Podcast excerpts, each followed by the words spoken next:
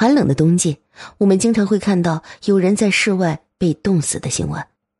但为什么在如此低的气温下，被冻死的人会在活着的时候把衣服脱掉，甚至有的人还会面带微笑？这到底是怎么回事？冻死的过程可分为四期，第一时期是兴奋增强期，人的正常体温是三十七度左右。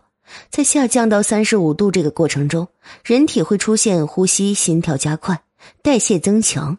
这个时候，感官非常兴奋，脑子非常清醒。第二个时期是兴奋减弱期，体温下降到三十五到三十度之间。这个时候，呼吸、心跳就变慢了，血压下降，意识障碍，人开始出现幻觉，运动能力低下。